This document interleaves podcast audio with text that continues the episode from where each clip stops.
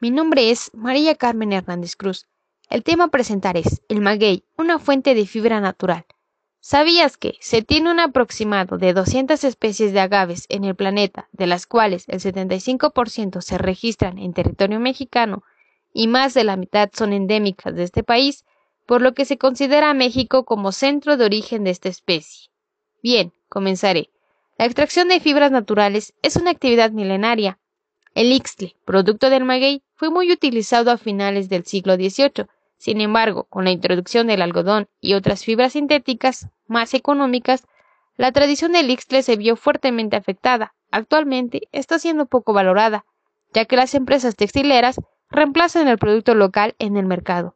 Trabajar la fibra de maguey conlleva un proceso largo, ya que para extraer el hilo deben esperar alrededor de siete años a que la planta esté madura y a punto de dar pulque.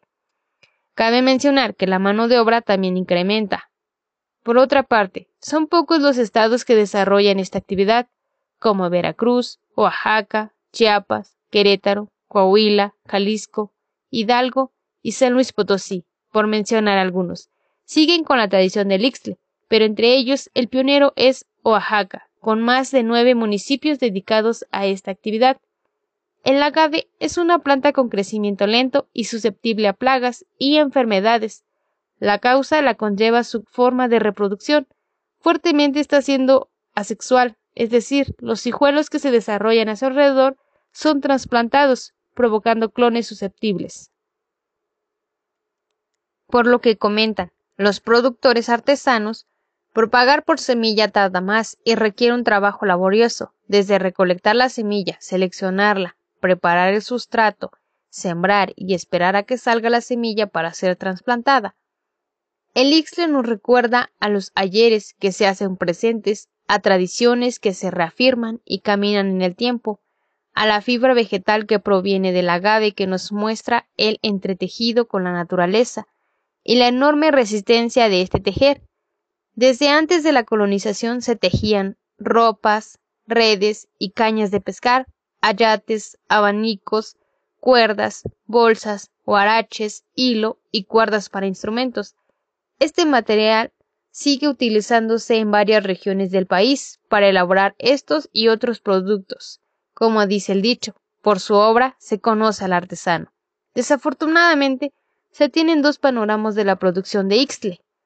El primero, las industrias que explotan sus trabajadores. Por ejemplo, en Saltillo se creó en 1932 la Conferencia Nacional de Cooperativas Ixtleras, que buscaba proteger los derechos de quienes trabajan en la industria. Sin embargo, no se llegó a evitar del todo la situación de explotación en el ámbito.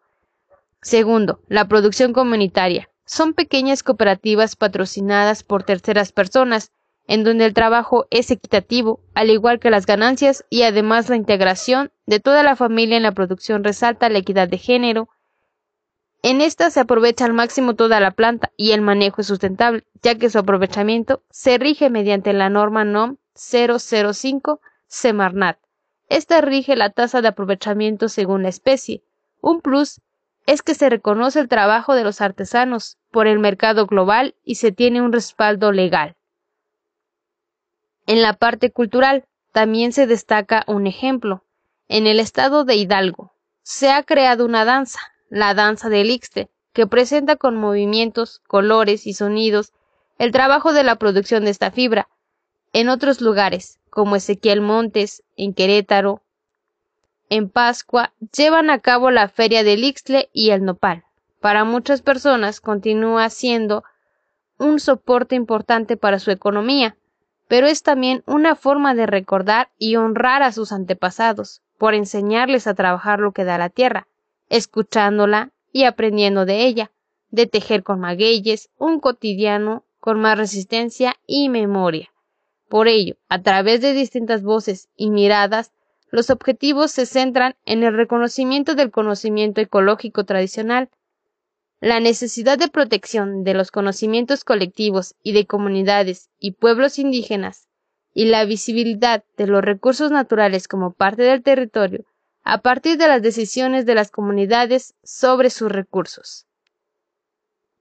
Para concluir, las fibras de agave son un material con gran potencial de durabilidad y resistencia. Esta planta requiere poca agua y se adapta fácilmente a climas semiáridos. El impacto ambiental, debido a la misma naturaleza de la planta, al florecer el cogollo, ésta muere, y de aprovecharse para la obtención de la fibra, permite que sobreviva y se siga reproduciendo por hijuelos o por semilla. También es notable que las comunidades que desarrollan esta actividad presentan una organización estable y continúan con el trabajo y la sabiduría que les han sido heredadas, logrando mantener un manejo responsable de esta planta disminuyendo su impacto ambiental. Su uso ha variado, crecido y se ha transformado. Se sigue elaborando prendas, y utensilios típicos, pero también haciendo uso de la tecnología se han innovado, logrando atraer mayores consumidores al mercado artesanal. Agradezco su atención por escucharme. Meditemos en esta frase. Del papel se hace hilo, con el hilo se teje, así paseando del papel al tejido y del tejido al papel, voy gozando la vida. Gracias.